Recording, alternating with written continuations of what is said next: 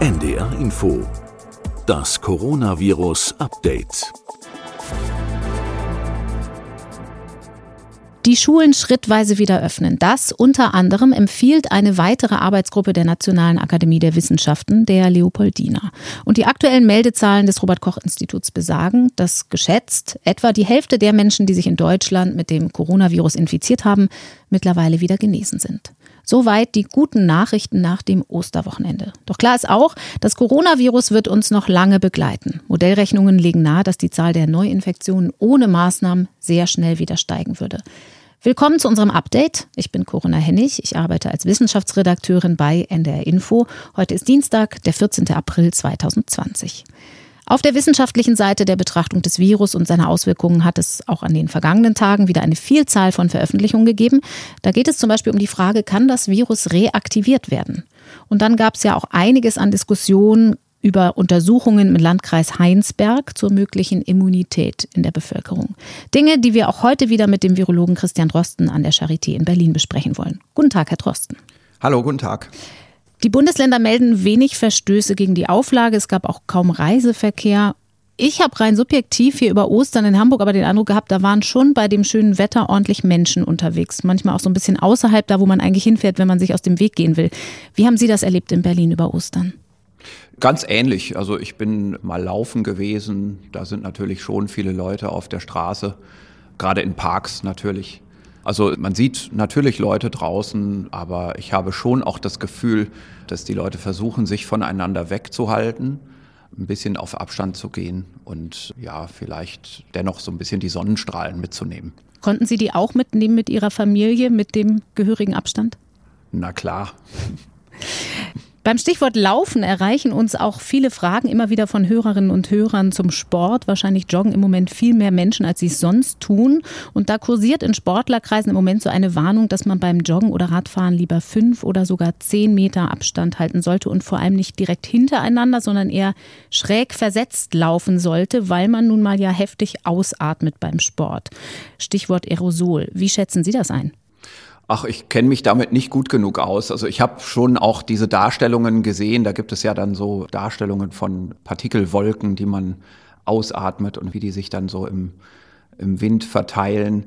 Aber ich kann dazu eigentlich nur ganz wenig sagen. Also ich denke, es ist insgesamt schon so, dass ein starker Verdünnungseffekt sich einstellt und gerade eine Komponente von Aerosolübertragung, die offenbar ja jetzt immer mehr auch angenommen wird, sicherlich im Freien viel weniger eine Rolle spielt, denn diese Übertragung, die funktioniert ja so, dass kleinste Tröpfchen abgegeben werden und die dann im Prinzip sofort in der Luft eintrocknen und noch kleiner werden und dann in der Luft stehen, wenn sich diese Luft nicht bewegt. Und das haben wir ja dann eben draußen deutlich weniger.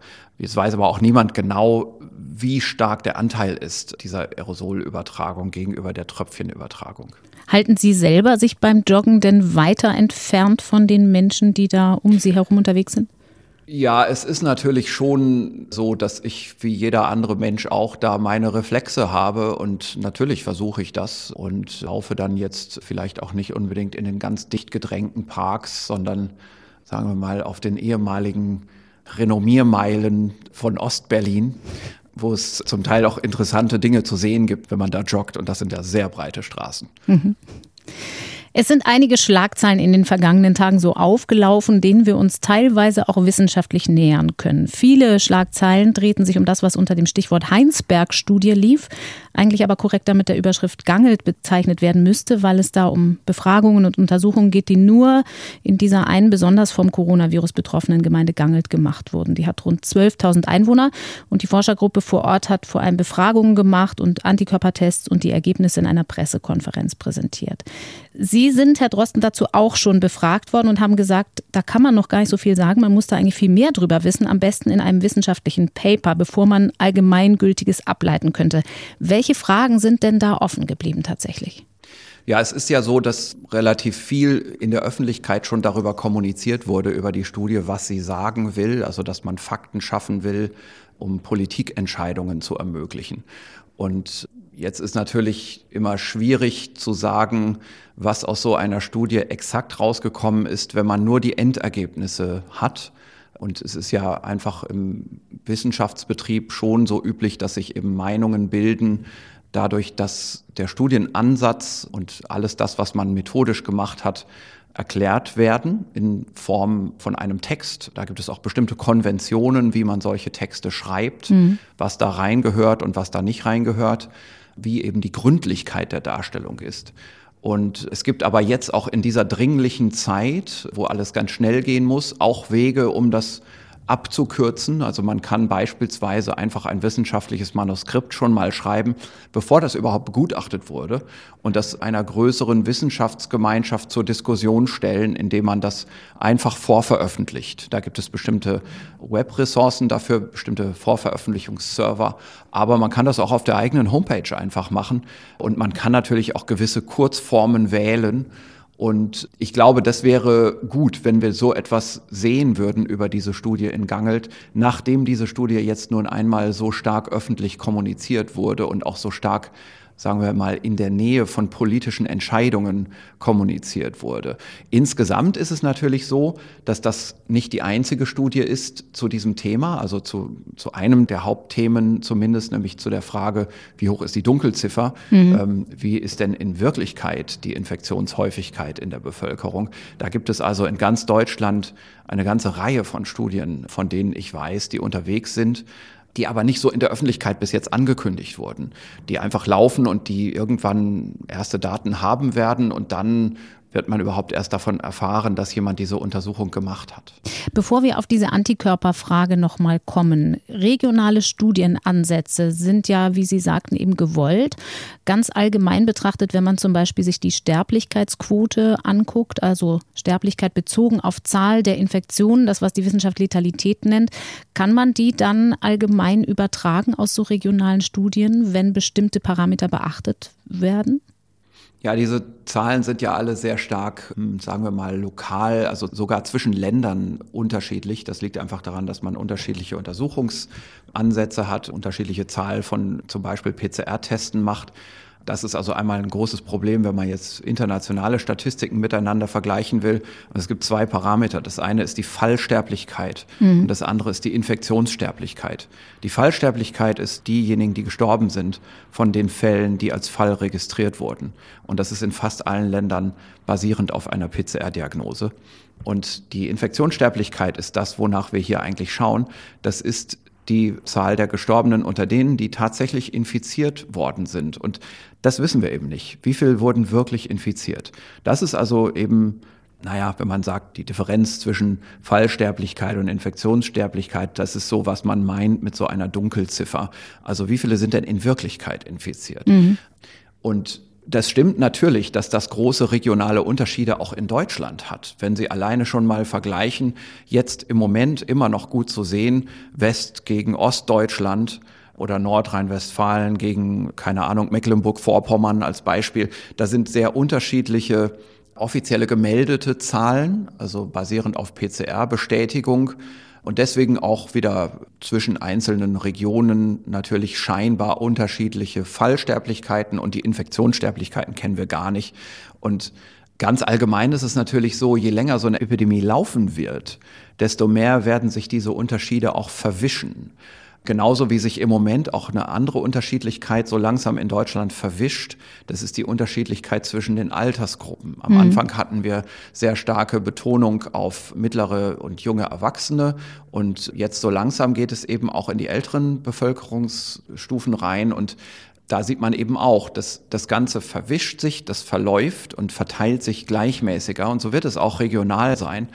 Und dann erst werden wir wirklich eine Fallsterblichkeit für Deutschland erheben können und wenn wir dann große Untersuchungen von auch zurückliegenden Infektionen haben, und das macht man in der Regel über Antikörperteste, dann hat man auch ein Maß für die Infektionssterblichkeit. Und jetzt am Anfang ist es hochgradig regional unterschiedlich.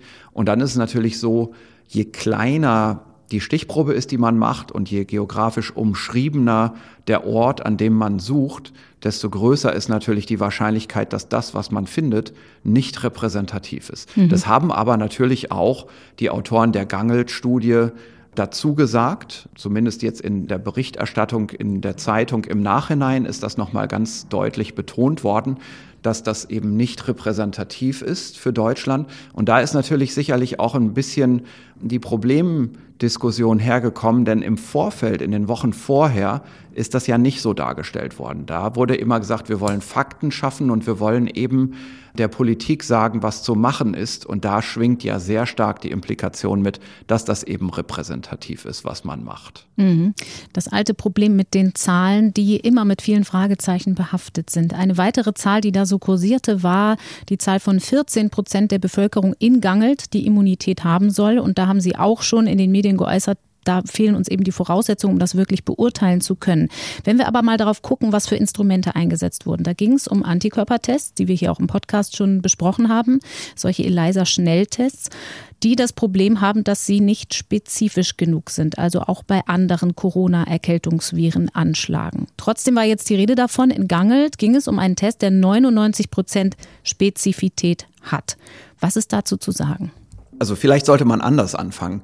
Ich habe auch dazu gesagt, zum Beispiel in dem Interview, das ich im Heute-Journal gegeben habe, dass ich das gar nicht in Zweifel ziehen will. Mhm. Und dazu stehe ich auch. Also ich will diese Studie wirklich überhaupt nicht, sagen wir mal, kritisieren. Denn ich habe gar keine Grundlage, die zu kritisieren. Es stimmt schon, dass gesagt wurde, da wurden Antikörpertests gemacht und hinterher wurde auch dann nochmal klargestellt, das waren IgG-Teste und es wurde sogar gesagt, das wurde mit einem ELISA von einer Firma gemacht, und diesen ELISA haben wir hier in Berlin validiert. Ich kenne den also sehr gut, aber ich weiß weiterhin jetzt nicht, und das kann gut sein, dass die Autoren das gemacht haben. Und deswegen, ich will das nicht kritisieren. Mhm. Ähm, ich weiß weiterhin nicht, ob nicht auch die Bestätigungsteste gemacht wurden. Also ob dieser serologische Test der einzige Test war oder auch ob noch weitere Tests gemacht wurden, wie man das eben machen muss. Aber nur vielleicht, um es technisch zu erklären. Und wie gesagt, das hat jetzt nichts mit dieser Studie in Gangel zu tun. Das beschreibt nur allgemein vielleicht so die Vorstellung, wie man sowas validiert und was das bedeutet. Also so ein ELISA-Test, der ist jetzt in diesem Fall relativ neu entwickelt worden, ist ja auch für ein neues Virus. Aber diese Firma hat schon Erfahrung damit. Wir haben mit dieser Firma gemeinsam schon früher für das MERS-Virus einen sehr, sehr technisch ähnlichen Test gemacht und wir haben den intensiv validiert. Wir haben den in Saudi-Arabien benutzt, um die Bevölkerungsprävalenz dort zu bestimmen an einer riesengroßen Stichprobe. Mhm. Wir haben den in Saudi-Arabien auch benutzt, um Übertragungen in Familien, in Haushaltskontexten zu bestätigen und zu bestimmen bei der MERS-Infektion. Also wir haben da richtig lange Studienerfahrung, auch gemeinsam mit dieser Firma. Und jetzt für das neue Virus ist das eben auch so gewesen. Wir haben gemeinsam mit dieser Firma das Ganze validiert. Und was die Firma gemacht hat, ist zunächst mal Blutspender getestet. Und Blutspenderserien, die testet man als allererstes. Die sind schön definiert. Und Blutspenderserien haben aber eine Eigenschaft, die dazu führt, dass die Ergebnisse, die man damit bekommt, ganz besonders glatt und sauber aussehen. Nämlich jemand, der vor kurzem krank war, darf nicht Blut spenden. Mhm. Und außerdem werden diese Blutspenderserien das ganze Jahr über gesammelt, auch im Sommer und nicht nur in der Erkältungszeit. So, und jetzt ist es eben so, an Blutspenderserien ist dieser Test erstmal einmal validiert worden und da hat man gesehen, der ist 99 Prozent spezifisch. Das heißt, von 100 Testen, die man macht, ist nur einer falsch, mhm. falsch positiv. Also da ist es ein Antikörper, obwohl der Patient in Wirklichkeit keinen Antikörper hat. Wenn man aber echte Bevölkerung anschaut und das zu dieser Jahreszeit, dann sieht man, dass die Falschpositivitätsrate höher ist. Mhm. Ähm, das kommt einfach daher, wir haben in dieser Jahreszeit Erkältungen. Wir hatten ja bis vor gut zwei Wochen noch Influenza-Saison und jemand, der eine Erkältung hat in dieser kalten Erkältungsjahreszeit mit einem normalen Coronavirus, einem der vier, der hat danach nicht nur die IgG-Antikörper, sondern auch IgM-Antikörper. Und die sind klebrig. IgM-Antikörper, die binden zwischen einzelnen verwandten Viren. Und es ist eben so, wenn ich mich infiziere mit so einem Erkältungskoronavirus, dann habe ich noch so für ungefähr sechs Wochen, können auch zwei Monate sein, solche IgM-Antikörper zusätzlich und die werden möglicherweise dazu führen, dass so ein SARS-2-Antikörpertest falsch positiv wird. Und wenn man das jetzt in dieser Jahreszeit anwendet, das weiß ich deswegen, weil wir das hier ja auch tun. Wir hm. benutzen diesen Test ja auch und haben da auch, ja, also sicherlich 2000 Untersuchungen schon damit gemacht. an normalen Patienten, dann sehen wir eben schon zusätzlich auch, dass da Falschpositive entstehen. Und die Rate dabei ist nach meiner jetzigen Erfahrung im Moment, so bei dem, was wir hier in Berlin sehen, so drei Prozent, können auch vier Prozent sein. Das ist auch alles gar nicht so wichtig, wie viel Prozent das jetzt exakt sind, denn man macht einfach etwas, um diese Unsicherheit auszuschließen. Man macht eben nicht nur einen ELISA-Test und nimmt den Wert, der aus der Maschine rauskommt und sagt, okay, den trage ich jetzt in die Tabelle ein oder den Befund teile ich jetzt dem Patienten mit, sondern man macht einen Zusatztest bei den Positiven. Also wenn einer ein ELISA-reaktives Signal hat, dann nimmt man dieses Serum und testet das in einem anderen Labortest nochmal nach. Das ist der Neutralisationstest. Mhm. Da bringt man also das Virus zusammen mit dem Serum dieses Patienten in eine Zellkultur und schaut, ob das Virus dann die Zellen noch befallen kann. Und wenn der Patient Antikörper gegen das Virus hat, dann werden diese Antikörper des Virus davon abhalten, die Zellen zu befallen. Das ist also ein funktioneller Test, den man zusätzlich macht. Und wir sagen jetzt im Moment als Arbeitsdefinition, eine bewiesene Antikörperdiagnose, die liegt dann vor, wenn ein Patient zusätzlich zu einem ELISA-Test auch noch einen positiven Neutralisationstest hat. Und das muss man eben zusätzlich machen. Und es gibt aber, ich könnte das jetzt noch viel weiter ausführen, der Neutralisationstest ist nicht der einzige Test, den man zusätzlich machen kann. Mhm. Man würde also in sehr sorgfältigen wissenschaftlichen Studien auch noch weitergehen. Das machen wir hier bei uns und das kann man zum Beispiel auch in der Literatur nachlesen. In unseren Studien zum MERS-Virus in Saudi-Arabien haben wir das regelmäßig gemacht, dass man eben bei den positiven oder zumindest bei einer guten Stichprobe daraus auch noch ausschließt, indem man gezielt nachschaut, dass diese falschen Reaktivitäten eben nicht durch IgM oder IgG, hohen IgG-Titer gegen eins der Erkältungskoronaviren hervorgerufen werden. Denn dafür können wir ja auch testen. Wir können ja auch auf die Antikörper gegen diese Erkältungskoronaviren testen. Und das macht man dann eben auch. Und dann kann man, gerade wenn es jetzt eben nicht eine totale Massenuntersuchung gibt, sondern wo es irgendwie am Ende um 100 Positive geht in diesem Bereich, da kann man das eben so machen, dass man das alles genau abklopft. Also eine Gegenprobe und macht. Da macht man einfach eine Gegenprobe. Und das ist natürlich, da kann man drüber diskutieren, ob das jetzt sein muss, dass man so weit geht, dass man wirklich so sorgfältig nachschaut oder ob es auch reicht, dass man diese allerletzte Stufe der Gründlichkeit auch weglässt und nur den Neutralisationstest macht. Das ist alles genau dann auch ein Teil von so einem wissenschaftlichen Abstimmungsprozess und es gibt Studien unterschiedlicher Qualität und Sorgfältigkeit in der Literatur. Und das führt eben im wissenschaftlichen Diskurs auch dazu, dass dann eben gesagt wird, na ja, die Studie, die ist total gründlich und total solide. Das ist so meine Referenz, daran orientiere ich mich. Und da gibt es eine andere Studie, die ist nicht so gründlich gemacht worden, aber vielleicht an viel mehr Patienten mhm. oder vielleicht an einem bestimmten interessanten Ort oder so. Und die findet man deswegen trotzdem auch interessant und man weiß schon, das kann man für sich im Hinterkopf behalten. Die ist vielleicht handwerklich nicht ganz so gründlich gemacht worden, aber die sagt trotzdem auch was aus. Nur diesen Diskussionsprozess muss man ja auch erlauben. Also man muss da dann eben auch den Kollegen, den anderen Wissenschaftlern diese Diskussion ermöglichen, indem man denen genau erklärt, was man gemacht hat, was man nicht gemacht hat, mhm. was man vielleicht auch weggelassen hat, ist alles in Ordnung. Nur man muss es eben erklären auch in diesen schnelllebigen Zeiten. Und das ist das, worauf man einfach jetzt wartet. Und wie gesagt, ich will es nur nochmal wiederholen. Ich möchte die Arbeit der Kollegen da gar nicht kritisieren. Nur hat es jetzt eben sehr direkte Konsequenzen, weil das von vornherein mit so einem großen Anspruch kommuniziert wurde, dass man auf der Basis dieser Studie jetzt mal die Situation klärt mhm. und dass es auch so nah an der Politik immer diskutiert wurde, dass gesagt wird, daran kann jetzt die Politik Entscheidungen direkt festmachen. Mhm. Zum allgemeinen Verständnis der Antikörpertests könnte ja aber auch dieses Feintuning, von dem Sie da gesprochen haben, mit Gegenprobe und Test im Labor eine Rolle spielen, wenn man unterscheidet, ob ich jetzt zum Beispiel medizinisches Personal auf Antikörper teste oder so eine Reihenuntersuchung, eine Breite mache.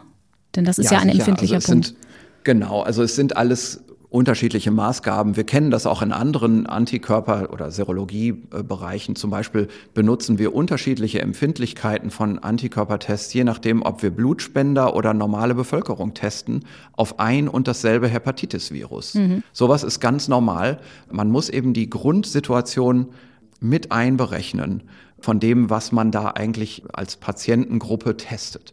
Und das ist jetzt nur eine Sache, die ich vielleicht als Virologe so ansprechen kann. Ein Epidemiologe hat das ja auch schon angesprochen. Es gibt auch andere Aspekte des Studiendesigns, wo man zum Beispiel sagt, wenn man eine Querschnittsprävalenz von einer Infektion, also eine Dunkelziffer erheben will, dann muss man eben auch bestimmen, ob unabhängige Patienten eine gewisse Prävalenz haben, also eine Häufigkeit von Antikörpern, oder ob das in Wirklichkeit Familienhäufungen sind, also mhm. Haushaltshäufungen. Da gehört zum Beispiel dann auch die wichtige Frage dazu, hat man da eigentlich Freiwillige getestet oder hat man repräsentativ getestet? Also erstmal ist es so, im Haushalt wird stärker übertragen, darum sind Antikörperbefunde aus ein und demselben Haushalt eigentlich nicht als ganz unabhängig zu zählen. Die Frage mhm. ist, wie groß muss der Korrekturfaktor sein? Das sind eben statistische Feinheiten. Man kann weder sagen, man darf pro Haushalt nur einen zählen, noch kann man sagen, man darf alle pro Haushalt zählen, sondern da geht eben die feine Statistik dann los. Und dann ist es auch so, wenn ich mit Freiwilligen arbeite, ist ja eine ganz menschliche Reaktion da kommt ein Aufruf und dafür interessiere ich mich oder nicht. Und ich interessiere mich natürlich eher dafür, wenn ich in meinem, meiner Umgebung zum Beispiel einen bekannt positiven Fall habe, mhm. dann gehe ich hin, vielleicht auch mit Kind und Kegel und lasse mich testen, weil ich mal wissen will, ob ich auch was abgekriegt habe. Und wenn ich mich nicht dafür interessiere, weil ich bis jetzt mit der Krankheit nichts am Hut hatte, dann gehe ich nicht hin. Hm. Und das könnte auch zu einer Verzerrung führen. Ich weiß das nicht. Ich will nur sagen, solche Überlegungen sind immer bei epidemiologischen Studien mit im Gespräch. Und da muss man mit dran denken. Ich bin mir auch sicher, dass die Kollegen in Bonn dran gedacht haben und dass die das jetzt auch aufarbeiten für eine wissenschaftliche Publikation. Ich bin mir auch sicher, dass die das hervorragend in einem tollen Journal auch publizieren können. Das erwarte ich. Denn die sind eben schon früh dran mit ihrer Studie und die ersten Daten sind immer sehr von Interesse. Nur, wie gesagt, normalerweise wird das zunächst so aufgearbeitet, dass andere Wissenschaftler das auch verstehen können, bevor man damit in die Politik geht. Eine spezielle Situation jetzt ohnehin und das werden die Bonner Forscher dann sicher auch noch nachtragen, all diese Details. Herr Drosten, ja, ich, ich, muss, ich, muss, zur Erklärung eine, eine Sache müssen wir, glaube ich, im Detail noch mal ganz kurz erklären, weil Sie jetzt IgG und IgM so relativ schnell benutzt haben. Das sind ja verschiedene Formen von Antikörpern. Die IgM sind die, die zuerst gebildet werden. Und die mhm. IgG-Antikörper, Immunglobuline sind aber die, die für den, den Nachweis der Immunität wichtiger sind, richtig? Ja, also es ist so, dass die IgM-Antikörper als allererstes kommen in der Infektion. Bei dieser SARS-2-Infektion übrigens sind die nicht so viel früher als die IgG-Antikörper, aber es gibt andere Infektionserkrankungen, da sind die Wochen früher. Hier ist das nicht so. Aber bei den ähm, anderen Coronaviren ist es so. Auch nicht unbedingt. Also bei den Coronaviren bringt es eigentlich nicht so viel, IgM zu testen, um früher dran zu sein mit dem Labortest. Aber mhm. biologisch entstehen die nun mal. Die mhm. sind einfach da. Und es ist eben so, dass das Immunsystem diese Antikörper als erstes herstellt und kurz danach kommen die IgG-Antikörper. Und die IgM-Antikörper, die binden nicht so spezifisch, die passen ja vielleicht so ein bisschen noch nicht so gut. Also wir sagen, die sind noch nicht so reif.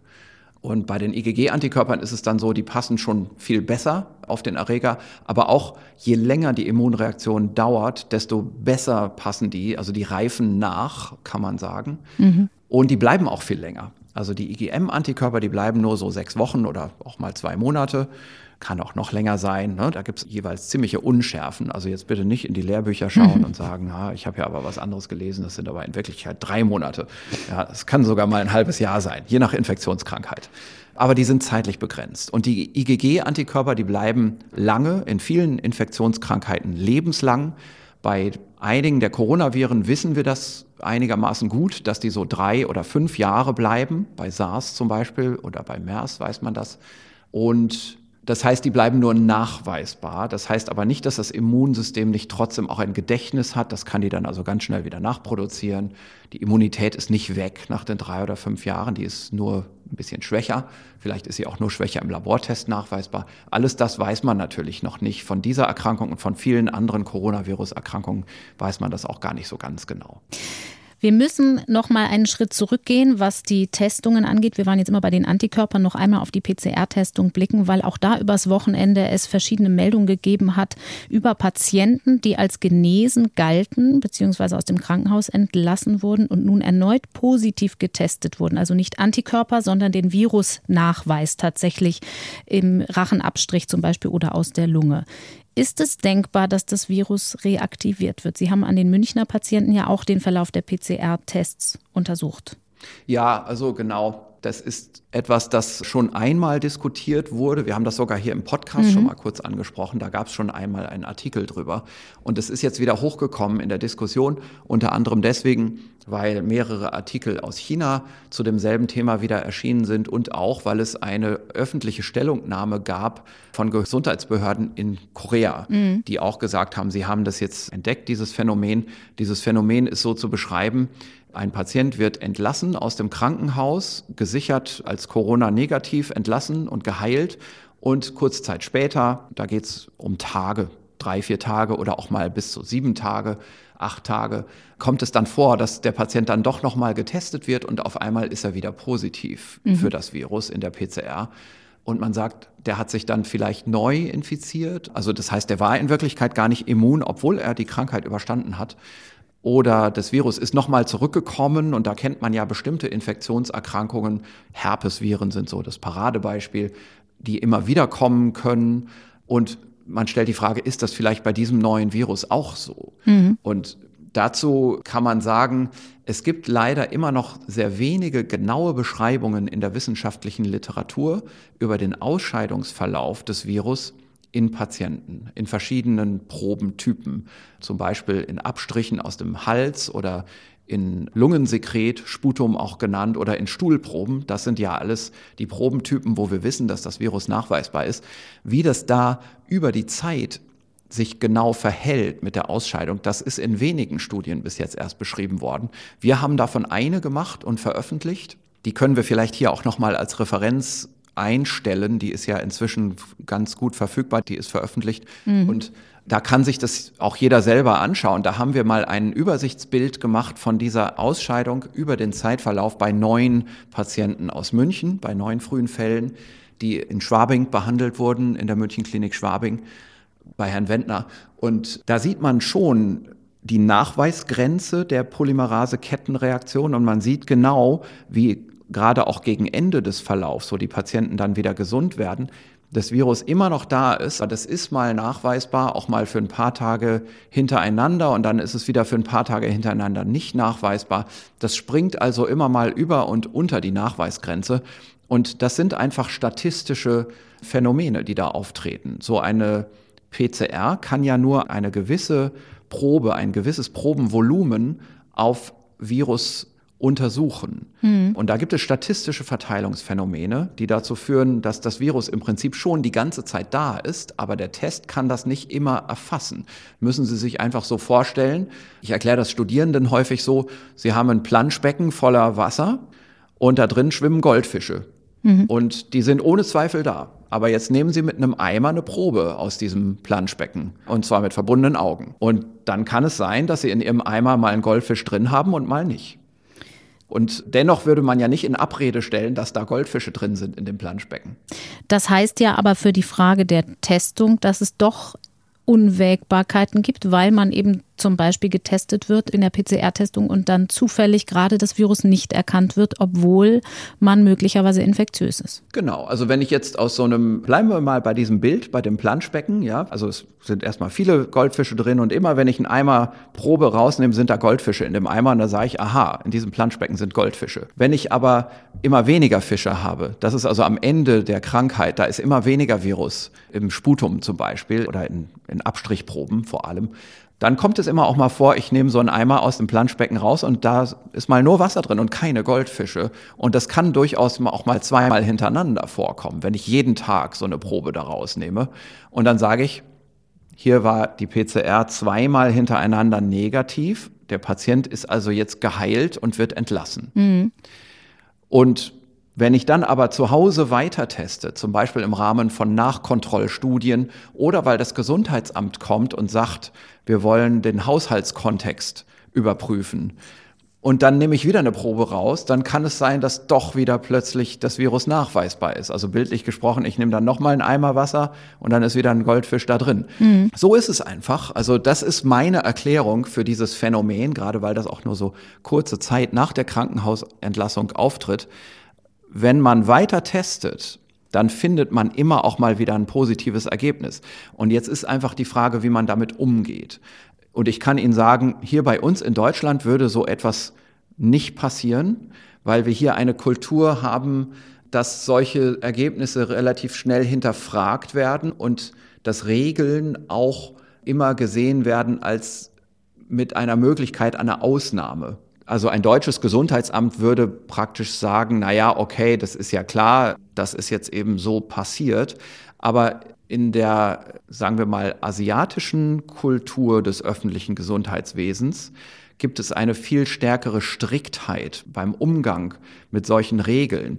Und das ist gar nicht mal so schlecht. Also ich will das nicht jetzt kritisieren. Das ist einfach eine kulturelle Unterschiedlichkeit, dass sich genau dran gehalten wird. Wenn einmal so eine Regel aufgestellt wird, dann wird die eben auch befolgt. Und wenn dann gesagt wird, wir einigen uns jetzt darauf, ein Patient der zweimal hintereinander PCR negativ war, den definieren wir als geheilt mhm. und den entlassen wir. Dann kann es eben vorkommen, dass dadurch auch ein scheinbarer Widerspruch entsteht, wenn nachuntersucht wird und dann gefunden wird, jetzt hat er aber doch Virus dann erscheinen eben bestimmte statistische Phänomene, die so auftreten, mit einer gewissen Gründlichkeit erhoben werden. Das ist ja eine Gründlichkeit, wenn man sagt, nein, diese Regel wird jetzt nicht hinterfragt. Das ist keine Ausnahme, sondern wir tragen das in die Tabelle jetzt nun mal ein. Mhm. Der Patient war nun mal zweimal negativ getestet und jetzt ist er nun mal wieder positiv. Und jetzt testen wir mal ein paar hundert solcher Entlassungsverläufe und tragen das alles in die Tabelle ein und diskutieren erst darüber, nachdem wir die Tabelle komplett haben. Und dann schreiben wir das zusammen und schreiben darüber eine wissenschaftliche Veröffentlichung. Das ist genau passiert, und zwar mehrmals. Und diese wissenschaftlichen Veröffentlichungen sind jetzt in einer öffentlichen Ressource und lesbar. Und jetzt fängt aber dieser Diskussionsprozess an. Also jetzt geht es los, dass Leute solche Veröffentlichungen lesen, die sich vielleicht nicht im Detail auskennen und sagen, was ist denn das? Das sieht ja aus wie eine Wiederinfektion. Mhm. Was ist denn hier los mit diesem Virus? Und es wird dann wieder über noch weitere Diskussionskanäle verbreitet und dann entsteht darum auch Aufregung und Verunsicherung. Und dann kommen wieder andere Experten und die sagen, oh oh, wenn dieses Virus mal nicht in der Lage ist zu reaktivieren, und das ist, glaube ich, ein Prozess, den wir im Moment in einer breiteren Wissenschaftsöffentlichkeit hier gerade erleben, auch, auch durchaus wieder Wissenschaftsjournalisten dabei mitmachen, die das aber zum Teil auch sehr differenziert darstellen. Es gab einen sehr schönen differenzierten Artikel darüber in der Zeit, jetzt gerade am Wochenende. Mhm. Der hat mir sehr gut gefallen zu dem Thema. Derjenige, der das geschrieben hat, der darf natürlich jetzt nicht so wie ich sagen. Also ich kann sagen, ach, meine eigenen Daten, die sind mir bekannt und ich glaube da einfach nicht dran als Wissenschaftler bei allem, was ich über diese Patientenverläufe kenne, würde ich sagen, meine Erfahrung sagt mir, das sind wahrscheinlich einfach diese Zufallsverteilungen am Ende des Krankheitsverlaufs, gerade wenn man mit Abstrichproben aus dem Hals arbeitet. Die sind mal positiv und mal negativ. Das darf ein Journalist nicht so nassforsch sagen. Mhm. Der muss das ein bisschen schöner und differenzierter ausdrücken. Das hat er da auch gemacht in dem Artikel aber zwischen den Zeilen liest man das schon auch durch. Bei ja. den Veröffentlichungen, die Sie angesprochen hatten aus China, also aus Wuhan ist da eine Studie dabei, aus dem Krankenhaus in Shenzhen zum Beispiel, da ging es ja auch hauptsächlich um Patienten, die keine Symptome mehr hatten oder überhaupt nur schwache Symptomatik hatten. Ja, genau. Also man kann vielleicht über zwei Studien reden. In der einen Studie, das ist eine kleinere Studie, da sind es fünf von 55 Patienten, wo man das beobachtet hat. Diese Studie ist so ein bisschen unklar in der Technik. Da heißt es an einigen Stellen, es wurden Rachenabstriche getestet und an anderen Stellen heißt es aber, es sind Respirationstraktproben. Das heißt, da geht ein bisschen wahrscheinlich was durcheinander. Und da kann es gut sein, dass man einmal bei der Entlassung einfach Abstriche aus dem Rachen gemacht hat und zu einem anderen Zeitpunkt wurde dann aber vielleicht geschaut, auch in dem Lungensekret, was jemand hochhustet. So etwas kann durchaus passieren. Das sind zwei unterschiedliche Probentypen. Und wir wissen genau, dass das Lungensekret viel länger positiv bleibt nach der Entlassung Und wir glauben auch, dass das nicht infektiös ist für andere. Mhm. Anhand von Zellkultur, Virusisolierungsstudien, die wir auch in unserer Veröffentlichung gemacht haben, haben wir das ausprobiert und wir glauben schon, dass das nicht mehr infektiös ist. Wir konnten nie infektiöses Virus isolieren. Also das war die eine Studie, da ist es nicht so ganz klar, welche Probe eigentlich getestet wurde. Bei der anderen Studie ist es noch interessanter eigentlich. Da ist es ein bisschen expliziter. Da hat man 172 Patienten so über den Entlastzeitpunkt hinaus untersucht.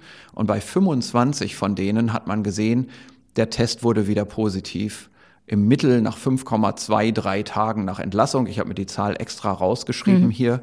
Und da ist es auch eindeutig genannt. Das Entlassungskriterium waren zweimal negative Rachenabstriche hintereinander.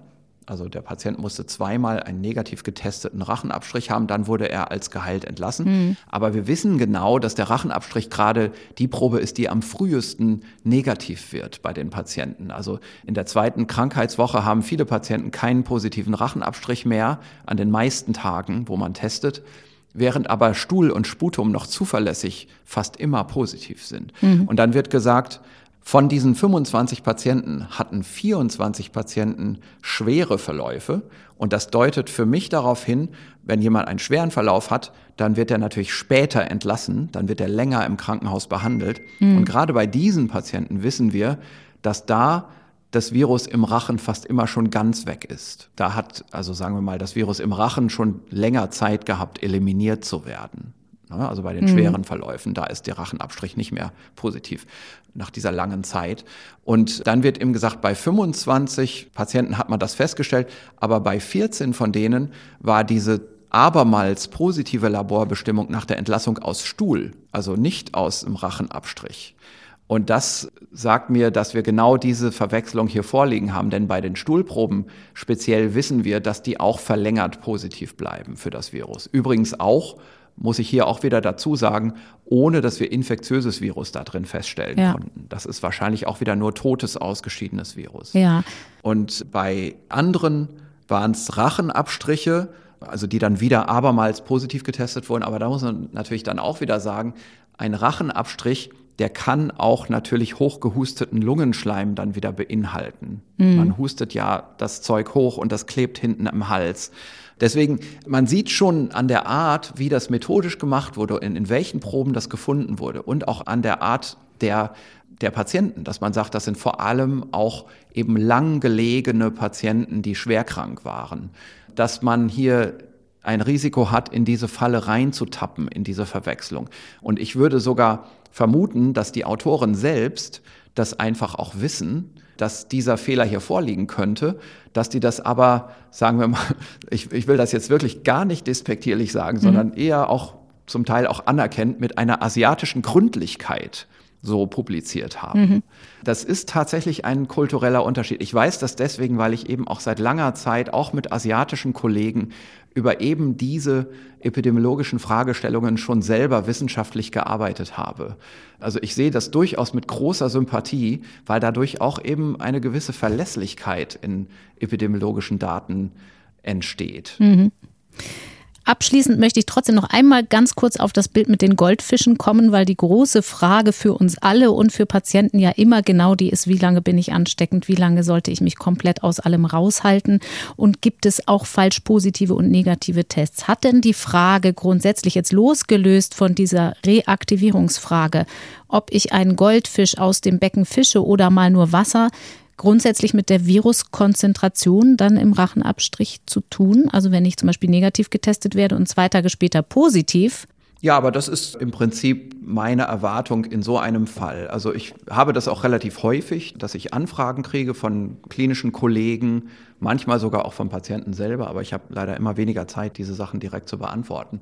Da ist das immer mein erster Verdacht, dass eben dieser Fehler passiert ist, mhm. dass wir eigentlich nur ganz wenig Virus noch vorliegen haben im Hals zum Beispiel. Und das ist eben so wenig Virus, dass es mal nachgewiesen wird und mal nicht, rein statistisch. Und es gibt aber dann natürlich auch noch andere Erklärungen. Also das, was wir jetzt besprochen haben, ist das Wahrscheinlichste, aber es gibt auch Dinge, die sind weniger wahrscheinlich. Ich nenne Ihnen mal zwei Beispiele. Mhm. Das eine Beispiel ist, es gibt einfache Laborfehler, oder Probenfehler. Das kann zum Beispiel damit zusammenhängen, jemand hat einen schlechten Abstrich gemacht, der hat also keinen Nasopharyngealabstrich gemacht, über den Nasenboden gehen und dann bis hinten an die Rachenhinterwand mit dem Tupfer durch, sondern der hat nur vorne im Nasenloch so ein bisschen rumgekratzt. Das sind keine guten Proben. Da ist nicht viel Virus drin. Das kann also sein, dass so eine Probe mal das Virus nicht anzeigt und später macht man noch eine andere Probe und die ist dann besser abgenommen und da ist das Virus drin. Aber es kann auch sein, dass im Labor mal was schief geht. Mhm. In seltenen Fällen kommt es vor, dass von einer Probe in die andere Virus kontaminiert. Also es ist ja so, wir testen ja die Proben nicht einzeln, sondern wir testen die ja in ganzen Sammlungen, Gruppen, in Hunderten von Proben in einem Durchgang im Labor. Und manchmal ist das so, dass da eine ganz stark positive Probe in der Maschine neben einer steht, die kein Virus hat. Und da hüpft ein ganz kleines bisschen was rüber. Das kann ein menschlicher Fehler sein beim Behandeln dieser Proben, beim Auf- und Zuschrauben. Es kann sogar ganz selten mal auf der Maschine sowas passieren. Solche Automaten im Labor, die sind natürlich validiert gegen diesen Fehler. Äh, die sind technisch bestens überprüft, aber in ganz geringen Raten passiert sowas eben. Und sowas geht auch in eine technische Falschpositivitätsrate oder in eine technische Spezifitätszahl mit ein. Mhm. Also kein Labortest ist perfekt, das ist nun mal so. Und also das ist das eine Beispiel. Es gibt eben Irrtümer. Und das andere Beispiel ist, es gibt auch im biologischen Krankheitsverlauf Beobachtungen, die, ja, sagen wir mal, zumindest interessant sind, was das angeht. Ich habe zum Beispiel mal in einem Patienten eine Beobachtung gemacht, dass es so aussah, als würde das Virus in der Lunge schon verschwinden oder fast verschwunden sein. Und auf einmal kam das dann massiv stark wieder zurück und die Viruskonzentration würde wieder viel höher und gleichzeitig ging es dem Patienten dabei immer besser. Mhm. Das ist komisch. Also eigentlich würde man ja denken, je mehr Virus, desto schlechter muss es dem Patienten gehen. Genau. Aber es kann eben auch anders sein. Wenn jemand zum Beispiel in seiner Lunge bestimmte Bereiche hat, die nicht mehr gut belüftet sind und die nicht gut an die Atemwege angeschlossen sind, dann kann sich da lokal an dieser Stelle in der Lunge ganz schön viel auch schon totes Virus, das muss kein lebendes Virus mehr sein, totes Virus in dem Schleim dort ansammeln.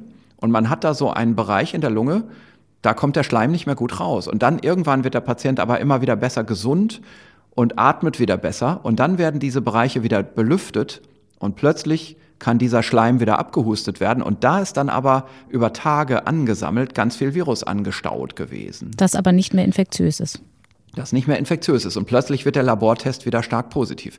Also auch solche Sachen sieht man manchmal. Also je mehr Patienten man sieht und im Labor auch begleitet, desto mehr kriegt man auch ein Gefühl für Dinge, die seltener mal passieren. Aber dennoch ist es so wie immer in der Medizin, häufig ist es häufig und selten ist es selten. Ein schöner Schlusssatz. Wenn wir eins lernen in diesem Podcast, dann, dass nichts schwarz-weiß ist und man nichts immer nur verallgemeinern kann. Professor Christian Drosten per App zugeschaltet aus Berlin. Wir bleiben im Gespräch und sagen für heute ganz herzlichen Dank für Ihre Zeit und dafür, dass Sie Ihr Wissen einmal mehr mit uns geteilt haben. Gerne. Wir haben vergangene Woche ja schon mal darauf hingewiesen, diesen Podcast, unser Coronavirus-Update, gibt es ab sofort jeden zweiten Tag. Wir hören uns also an dieser Stelle wieder am Donnerstag, wie immer mittags in der ARD-Audiothek oder unter ndr.de slash Corona-Update. Wer die Podcast-Lücke in seiner täglichen Routine füllen will, dem lege ich den Podcast unserer Kollegen von der Tagesschau ans Herz. Mal angenommen heißt er. Und er wagt einen Blick in die Zukunft. Da spielen also Korrespondenten aus dem ARD Hauptstadtstudio in jeder Folge eine politische Idee durch, mit allen Konsequenzen, die das haben kann. So eine Art Gedankenexperiment. Und natürlich geht es in diesem Podcast in diesen Tagen auch um Szenarien nach der Corona-Krise. Wie verändert sich die Bildung? Was für Folgen könnte ein Grundeinkommen für alle haben zum Beispiel? Die aktuelle Folge dreht sich um Mobilität. Sind wir auch langfristig weniger unterwegs? Haben wir dann weniger Stau, weil mehr Homeoffice und weniger Dienstreisen? Mal angenommen findet ihr, finden Sie natürlich auch in der ARD Audiothek und da, wo es Podcasts gibt. Ich bin Corinna Hennig, sage danke fürs Zuhören für heute und freue mich, wenn wir uns am Donnerstag wieder hören. Das Coronavirus Update. Ein Podcast von NDR Info.